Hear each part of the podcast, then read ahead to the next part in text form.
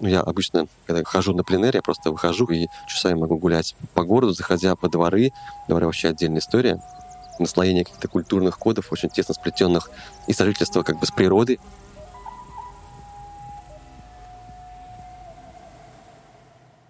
Всем привет, это подкаст «Тоже Россия», Дмитрий Апарин, и мы записываемся в Самаре, но не просто в Самаре, а в старой котельной самарского элеватора, конструктивистское, очень яркое фактурное здание. Я сегодня один, Мария Семендяева, к сожалению, не смогла приехать в Самару, и мы говорим сегодня с художником Андреем Сяйлевым. Я хотел бы поговорить, конечно, о городской среде, о современном искусстве, о том, какой диалог э, есть между современным искусством и городской средой, о том, каким образом, например, современное искусство может быть инспирировано, как может художник современный современный вдохновляться, в том числе наследием, и по-своему как-то переосмыслять наследие, о городе и современном искусстве. В общем, тема невероятно обширная, и мы нащупаем какие-то сюжеты в этой большой очень теме в ходе разговора. Андрей, здравствуйте. Добрый день, Дмитрий, добрый день, слушатели. Как он меня уже представил, Дмитрий, я Андрей Саилев, художник. Да, кстати, я забыл сказать, что мы находимся здесь в рамках Волгофеста. Это такое замечательное мероприятие, которое уже пятый раз проходит в Самаре. Это огромный волжский праздник, театрализованный, с дискуссиями, с различными мероприятиями. И это действительно событие, это действительно большое региональное событие. И я говорю о регионе не как о Самарской области, а в целом о Волжском огромном регионе. И вы ведь тоже как как-то участвуете в Волгофесте, вы делаете что-то для Волгофеста? Да, вообще Волгофест мне,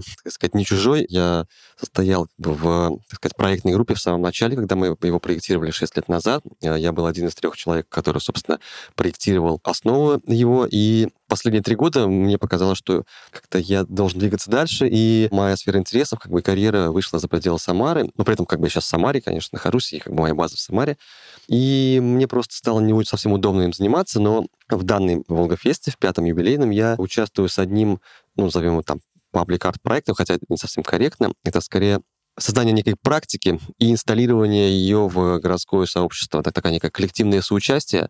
Я сейчас вкратце о нем расскажу. Проект называется «Общее решение», и реализуется он на заборе старой самарской ГРЭС, которая еще была построена до революции, и сейчас она находится прямо в самом центре исторического поселения. Проект называется «Общее решение», и, и механика его такова. Мы создали на первом этапе сайт, на котором любой желающий мог проголосовать за тот или иной цвет, который представлен на сайте, в который он предложил бы покрасить этот забор. Там такая очень красивая интерактивная метрика. Мы можем наблюдать, как вот мой голос, допустим, сразу появился на заборе, сколько процентов, допустим, отдали там за, в кавычках, синий цвет. Потому что, причем в кавычках, у каждого цвета мы придумали да, вот, кстати, с Лешей э, стили. Собственно, э, в этимологию этих названий цветов мы вкодировали местные топонимы, релевантные Самаре, чтобы горожане ну, как-то сбылись с этими цветами, там, как-то сплелись, срезонировало у них побольше немножко, чем просто синий там, или оранжевый. И каждый мог выбрать любой цвет, он э, по процентном соотношении появляется на заборе, такая получается несколько метрика, как бы, да, то есть мы сразу видим все голоса, которые проголосовали зрители, зрители, мысли как художник, в данном случае соучастники проекта, и там порядка двух тысяч человек проголосовало, на заборе появилось там 20 цветов. Эти же люди и просто прохожие могли своими руками этот забор и покрасить в эти цвета. Но это всего лишь описание. В чем ценность э, для меня этой механики? В том, что мы коллективно можем сыграть в игру и попытаться апеллировать там к протодемократии, там, допустим, какого-нибудь там древнегреческого полиса, попытаться о чем-то договориться, а в данный момент, мне кажется, крайне важно в эту игру играть, развивать некие горизонтальные связи и горизонтальное воздействие на городскую среду. Сейчас сейчас у нас, к сожалению, очень такая вертикальная структура построения города, э, там, муниципалитета и так далее, и так далее. И эта игра об этом.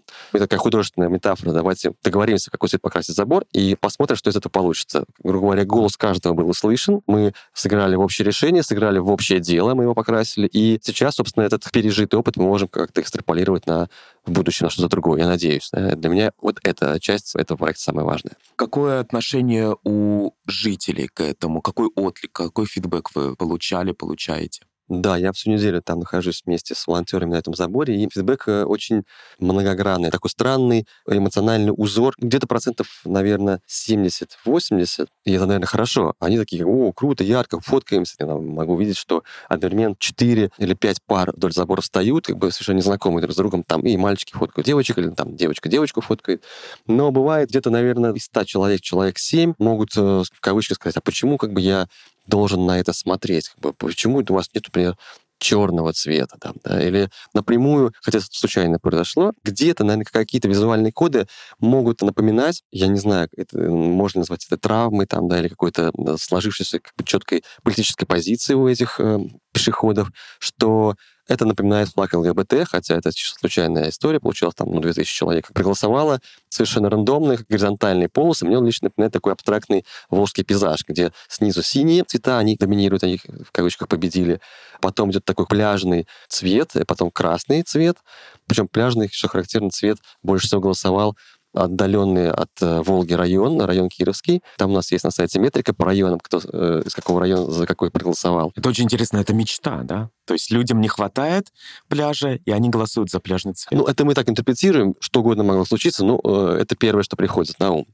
Ну, или там э, красный глинский цвет, э, ну, назвали такой как бы густой красный, за него больше всего проголосовал Красноглинский район, да, что тоже ну, так, очевидно. И мне кажется, это такой красивый волжский пейзаж, и он очень хорошо мэтчится, извиняюсь за такие англицизмы, с и Волгофестом, и с горизонтальностью Волги, когда ты стоишь на набережной, так у тебя все очень такое горизонтально, посмотришь налево и направо, и этот горизонт все движется оттуда и, и туда. Но некоторые видят какую-то скрытую, завуалированную пропаганду, у меня с ней постоянно идут диалог, а почему вам кажется, почему хотите закрасить, а может быть, вы проголосовали бы тогда, как бы, да, и предложили бы свой вариант, например. Но я тоже думаю, это хороший признак, потому что в любом случае искусство должно вызывать, в первую очередь, некие вопросы. Как бы, если оно всех устраивает, то есть оно, значит, не сбылось. Это просто декорация. Как один художник сказал, Улай, бывший муж и партнер Марина Абрамович, Абрамович. Абрамович, наверное.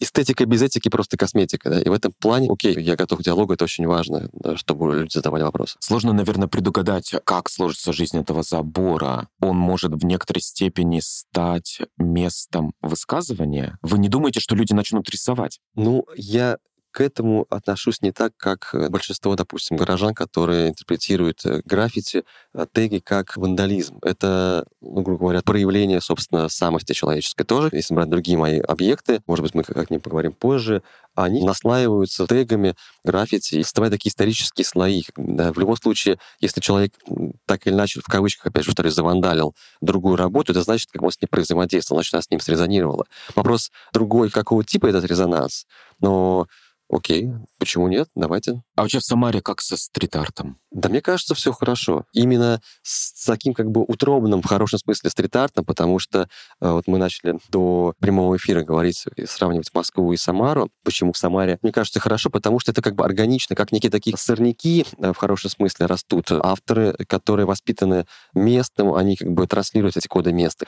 Э, в отличие от Москвы, куда все стремятся, и которая стала в последние лет 10 таким ну вот сейчас приведу аналогию с книгой Емпольского «Парк культуры», когда такое большое ВДНХ превратилась Москва, все очень чисто, кипельно, любое, в кавычках, опять же, свободное граффити не может существовать, оно должно быть согласовано. Это круто, дорого, модно, все самые крутые художники, архитекторы, но это все подчинено вертикали, какому-то механизму, нету, грубо говоря, природного, свободного чего-то. Ну, это институционализировано, тут нету ничего вернокулярного, тут нету действительно свободного, как бы вот этого визуального высказывания горожан, на ту или иную тему, на тот или иной визуальный образ без темы просто и так далее. Да, конечно. А Самара действительно город очень живописный, очень природный в связи с Волгой, очень исторически, архитектурно эклектичный и одновременно очень аутентичный и оригинальный, и хорошо сохранившийся, относительно хорошо сохранившийся. Есть очень много проблем с архитектурным наследием. Об этом мы говорили в предыдущем выпуске. Но Самара одновременно, я думаю, что является отличным холстом и пространством да, для какого-то вот этого диалога между городской средой и художником? Мне кажется, более чем верно сказано, потому что ну, я обычно, когда хожу на пленэр, я просто выхожу, как бы и часами могу гулять по городу, заходя по дворы. Дворы вообще отдельная история. Наслоение каких-то культурных кодов, очень тесно сплетенных и сожительство как бы с природой. Одна из моих работ, собственно, посвящена этому тоже.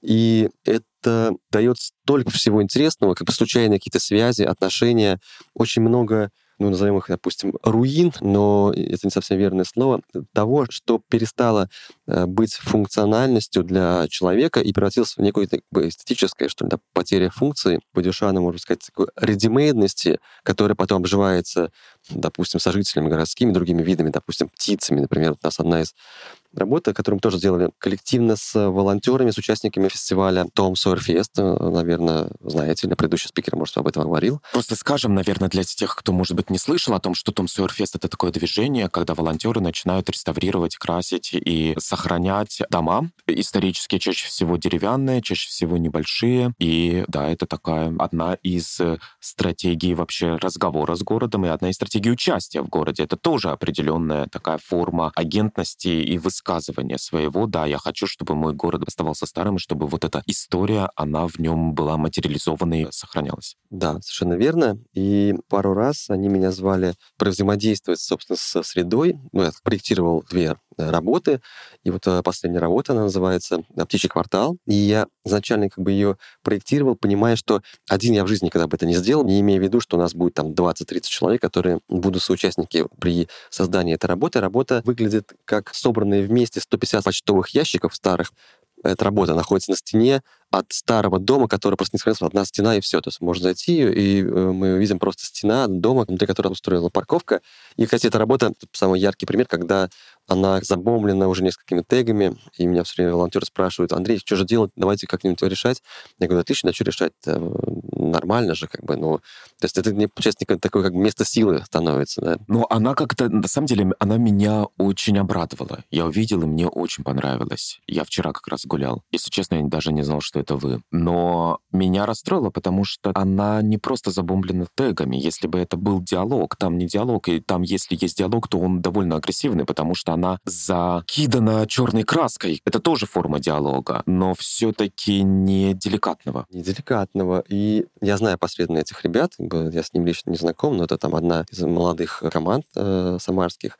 Но эта работа была создана в сентябре прошлого года, и буквально за короткий срок, то меньше года, месяцев 6-7 прошло, она стала таким как бы аттрактивным центром притяжения э, для горожан. То есть там я мимо проезжаю, например, и я никогда не видел, чтобы кто-то около нее не фоткался. И понятно, что для любого как бы стрит-артиста, граффитоса, там, бомбера, важно, собственно, вообще для любого художника важен как бы диалог, важен зритель. То есть без зрителя нет художника, нету актера, там, да, если мы говорим про другие профессии, где диалог неотъемлемая часть профессии. А, и если не, как бы, ну, видно, как бы, что это моя интерпретация, я не знаю, может, это не так, что здесь живет, обитает зритель, как бы и он взаимодействует с этой стеной, то я высоко и громко заявлю о себе. И, может быть, это совсем простой диалог моих, так сказать, коллег по цеху. Хотя я не считаю себя уличным художником.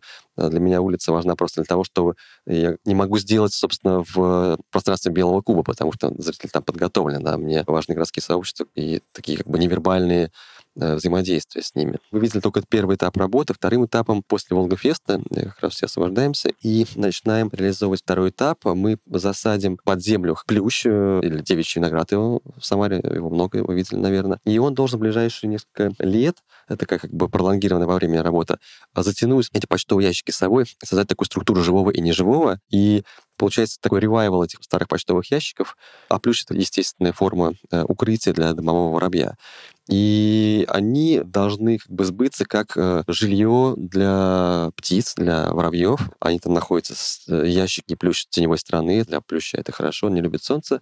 И надеюсь, там через года три мы сможем видеть не просто паблик-арт-объект, а птичий квартал, да, где вместе с людьми сожительствуют другие биологические виды на равноправных так сказать, условиях. У нас ниже там пустые ящики открыты, это будет такие кафе для птиц, а наверху, я надеюсь, будут жить семьи муравьиные. Невероятно классно. Это даже с антропологической точки зрения классно, когда мы берем и в некоторой степени разрываем вот эту границу между природой и культурой, когда культура и природа взаимопроникаемые, взаимосвязанные, и мы все живем в едином некотором пространстве. И вот есть почтамт, и тут есть диалог с этими ящиками, а у ящик есть диалог с плющом и с птицами, и все вместе это получается единое какое-то вот место и единое пространство для взаимодействия растений, животных, людей. архитектуры, истории, людей, тех, кто не хочет и не любит, тех, кто фоткается праздно на фоне и художника. И это, да, это ужасно интересно, конечно. Мне очень понравились красноярские столбы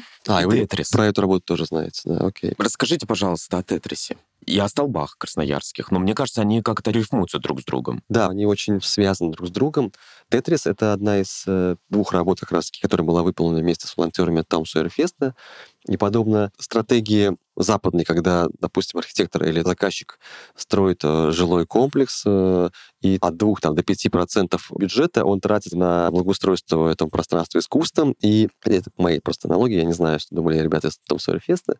И здесь, когда они делали джентрификацию двора Самарского и дома, который, собственно, является фронтальным входом в этот двор, у нас такая появилась очень большая такая пустая стена, и Андрей Кочетков, идеолог, идейный вдохновитель Том Сойер Феста, предложил мне как-то обсудить, что можно сделать с этой стеной. И мы придумали такую работу. Ну, почему говорю мы? Потому что один бы я опять ее не стал даже, собственно, как бы размышлять об этом.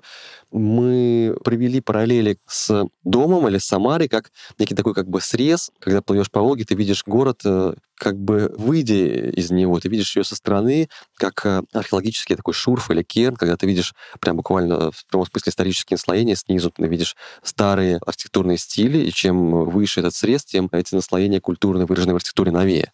И мы сделали такую как, очень поэтичную метафору, где красный кирпич этого дома предстает в виде, ну, в кавычках, пиксельной игры, где старые, мы так напечатали, тогда еще была плитка, на плитке в принтере прямой печатью изображения таких домов самарских. Э, участники фестиваля сами ходили, фотографировали те дома, которые они считают важными для себя. Их там порядка 30 человек было. Фрагментов около 800. И мы сделали такую через метафору Тетриса, когда э, в временном нарративе падают эти фигурки сверху вниз и наслаиваются своей архитектурой взаимодействия друг с другом. Такой временной срез, я уже говорил слово, где снизу старые исчезающие дома, превращаясь в коричневые такие цвета э, хтонические, э, исчезают э, в истории, а сверху сыпятся как бы новые такие как бы, фрагментики еще не построенных домов. Ну, сверху... Это все на стене? Это все на стене где-то 8 на 3 метра, где-то такая э, Это все на стене жилого дома, да? Да, да. И она сейчас сохранилась, эта работа? Да, я могу потом после нашего подкаста показать, где-то вы можете съездить посмотреть. Да, с удовольствием, с удовольствием. Это очень интересно.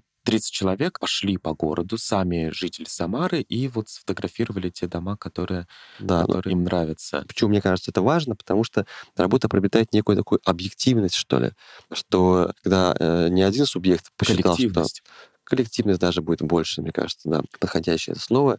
То же самое, собственно, и со столбами Красноярска. Там работа тоже выполнена с участниками, с жителями этого района, района Образцова. Там была такая же проблема. У меня работа сделана была в рамках Красноярской биеннале. Меня позвали организаторы. И район Образцова — это такой окраинный район, который э, строится на месте бывших бараков, в которых жили заводские рабочие какого-то кирпичного не буду врать, какого-то завода, который, как и многие другие постсоветское время наше, перестал существовать и стоит таким как бы осколком, опустевшей такой как бы скалой, которые потихоньку разбираются и застраиваются новыми районами. И я приехал на разведку вначале, за три месяца до начала э, биеннале, и просто пошел гулять, э, общаться с местными жителями, с агентами местной реальности, и они говорили, что вот наши дети ходят в нашу новую школу, которую поставили в этом районе, и э, они должны были писать сочинение о истории нашего района, но никто ничего не знает, не понимает, и мы поняли, что это наша большая проблема, и я провел такую работу, это как такой как бы диалог с природными столбами, это природный э, такой яркий топоним Красноярские столбы. Это такой заповедник, раз расскажу, чтобы зритель понимал, как они сформировались. Это самые крайние такие как бы отроги Саянского хребта, которые при движении тектонических плит э, где-то около 400 миллионов лет назад сформировали Саяны, но крайние части этих гор, которые располагаются сейчас у современного Красноярска, не смогли выйти, ну, выдавиться, жидкая лава не вышла на поверхность, и вот эти как бы струи застыли внутри земли, и за эти миллионы лет ветер выдул всю почву, и остались такие как бы, ну, может быть, это больше всего похоже на столбы, такие, ну, они разные по форме, там у них есть такие смешные имена, там, бабка, дед, внучка, местные жители эту историю очень ценят, и у них вообще даже есть такое движение, как столбисты, больше ста лет ходят э, и занимаются как бы столбизмом, лазят с босиком или в специальных калошах, они могут практически по вертикальным поверхностям лазить, потому что как бы человеческая кожа хорошо крепится туда. Ну, бывает, конечно, люди там и срываются, но в целом все хорошо обычно кончается. И я подумал, что такие как бы урбанистические такие природные столбы, которые люди сами создадут, и которые как бы, в диалоге появятся внутри э, Красноярска под названием э, «Столбы Красноярска». Не Красноярские столбы, а «Столбы Красноярска», позволят очертить направление этого запроса, кто мы такие, и что здесь было раньше. И так же, как и в Самаре, люди ходили, фотографировали с детьми сами эти фрагменты оставшиеся как бы, архитектуры, которая там увядает. И, как и в Самаре, сами собирали эту конструкцию, и за ней следят сейчас крайне важно. Например, уже прошло лет шесть, я вижу, как э, дети, уже ставшие подростками, э, приводят своих друзей, например, в Самару, и говорят, вот этот фрагмент я фоткал, и я клеил. То есть понятно, что они и охраняют. эту работу, которая не спущена свыше, она сделана, э, инспирирована ими самими была. И мне кажется, это хороший опыт. Ну, это совершенно замечательно. Когда ты понимаешь, что ты как бы можешь передать творческую практику другому, которая повлияет как-то на его жизнь. Мне кажется, это очень важно. Для меня лично, как для художника. Вот. И, собственно, сейчас в Красноярске эти столбы стоят.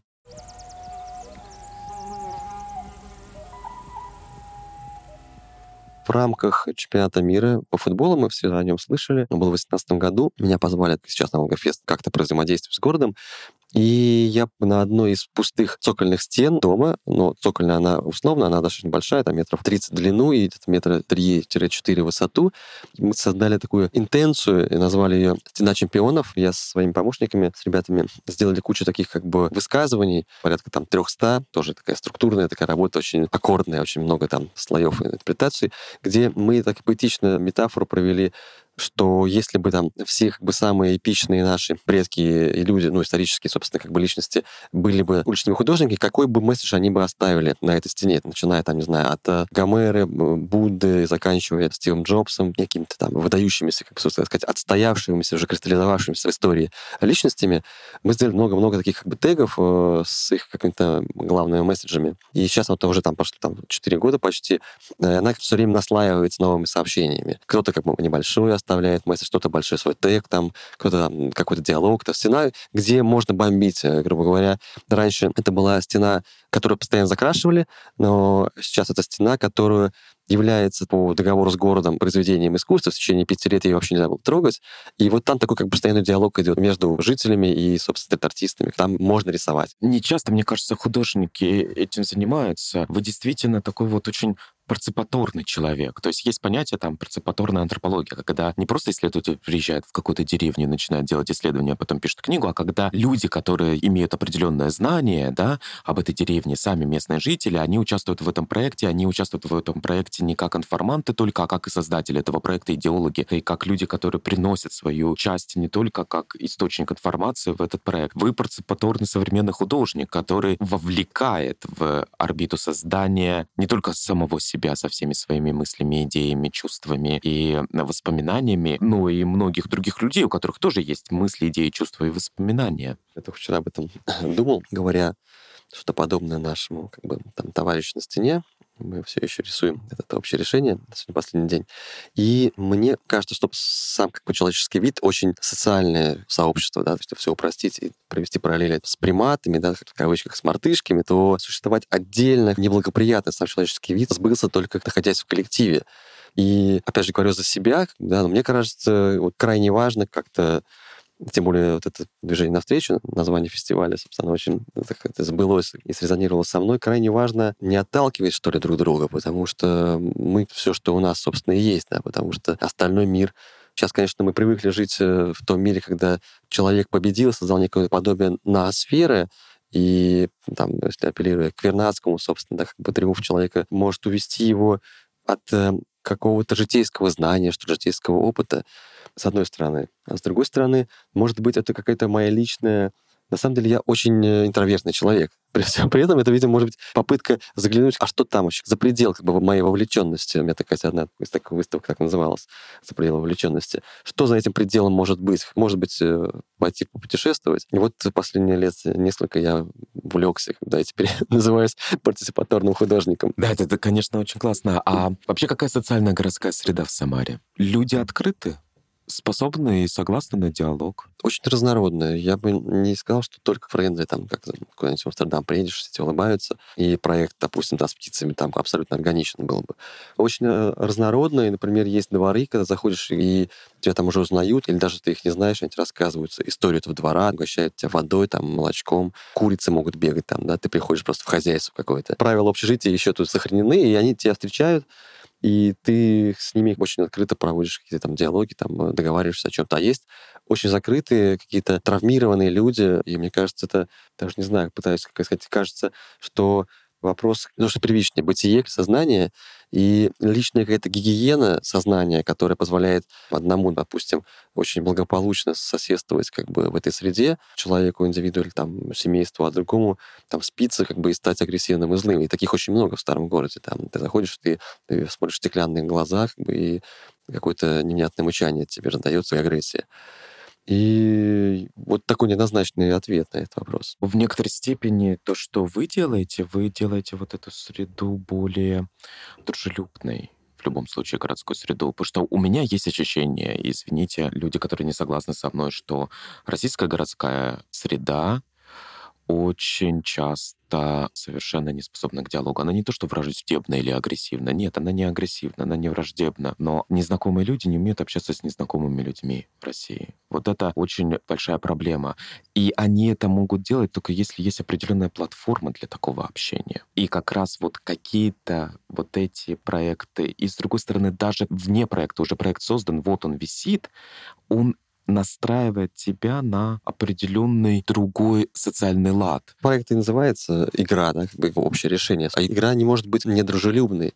Так оно и есть, потому что то же самое Ле Корбюзье, когда проектировал целые города, и вот, например, мы можем сейчас находимся недалеко, собственно, от города, который так спроектирован, это Тольятти, это бывший Ставрополь на Волге, и находясь в его новых районах, в новом городе, ты понимаешь, что это как бы не работает, то есть какие-то гигантские, опустошенные, обезличенные кварталы, в которых, э, по идее, должны замыкаться жизнь сообщества, становятся маргинальными, там, квартиры даже дешевле, чем как бы в старом городе, которые назовем это более человечен, да, более обжит, что ли, человеком. А с другой стороны, разве нету такой идеи, такого ощущения, что на самом деле вот этим панельным окраинам города и необходимо современное искусство? В старом городе и так все нормально. В старом городе и так городская среда самоштабная человеку, и эстетически, визуально все красиво. А вот туда-то надо мне прийти, тут там-то мне надо что-то сделать для того, чтобы как-то это изменить. Так и есть. Собственно, я и говорю об этих панельках. Это тогда был город будущего, да, какой-то футурополис сервисы. Но сейчас, по прошествии там 40-50 лет, эти панельки, собственно, и превратились как бы, в тех панельки, которые называются в пабликах эстетика ебеней,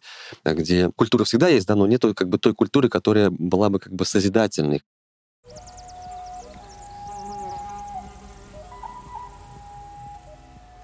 Андрей, спасибо большое за разговор. И те работы, о которых упоминал Андрей, его работы, и не только его работы, мы как раз покажем в Инстаграме. Подписывайтесь на Инстаграм тоже России, следите за нами, слушайте нас на всех удобных вам а, площадках, платформах. Андрей, спасибо еще раз. Спасибо вам, что позвали. До свидания.